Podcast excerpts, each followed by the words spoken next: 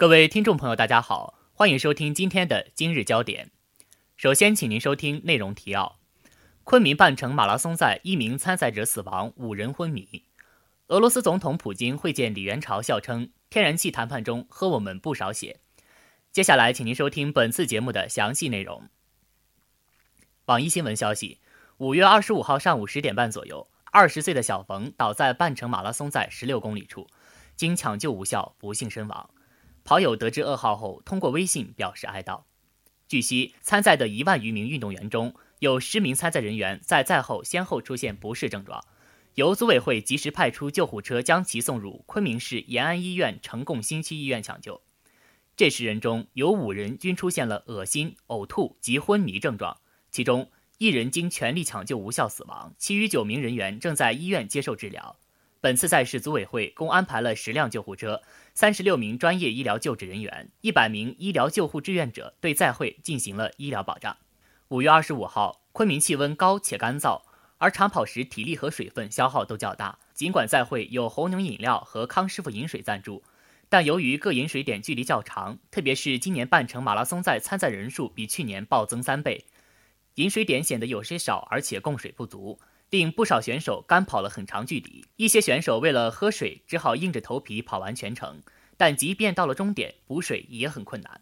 本次半程二十一公里马拉松比赛，沿途分别在四公里、五公里。七点五公里、十公里、十二点五公里、十五公里、十七点五公里和二十公里处设置了八个饮水站，但由于饮水点储水量少，使得在途饮水站不久便供水枯竭。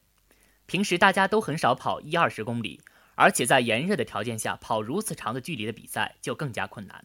因此，运动量要量力而行。如果实在坚持不下去了，应该果断放弃，以免自己的生命受到威胁。本台记者李毅毅报道。网易新闻消息，五月二十五号，据俄罗斯媒体报道称，俄罗斯总统普京计划与中国国家主席习近平再次会晤，并期待两国关系长足发展，中俄再开展新的合作项目。普京感谢中国代表团参加圣彼得堡经济论坛。他说：“对所有论坛参与者和全世界来说，中国在重要发展问题上的立场都非常重要。”他表示，李元朝的讲话是影响整个论坛水平的重要组成部分。李元朝向俄罗斯总统普京转达了中共中央总书记、国家主席、中央军委主席习近平的问候。尽管两位领导人几天前，尽管两位领导人几天前刚刚在上海见过面，李元朝表示，圣彼得堡论坛的影响力和声望逐年增加。他来到俄北方之都，是受习近平之托，对俄给予支持。俄罗斯总统普京称赞了两国政府的工作。对中国领导人自己的朋友习近平表示特别感谢。普京强调：“我认为，如果不是他亲自过问谈判中的一些重要事宜，我们未必能做出这些决定。”普京笑着说：“应当对贵国政府的所有同行给予应有评价，他们在谈判中喝了我们不少血。中国人是非常了不起的谈判者。”从李元朝和整个中国代表团的反应来看，这句话很合他们的心意。普京强调。虽然在访问之前，中俄关系已经达到了很高的水平，但访问期间签署的这些协议的确会将我们同中国的关系提升到一个更高的、更有质量的水平。普京对中国伙伴表示感谢，特别感谢中国国家主席习近平，称他为解决问题做出了个人贡献。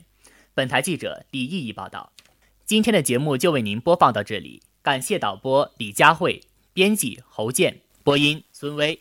接下来，欢迎您收听本台的其他节目。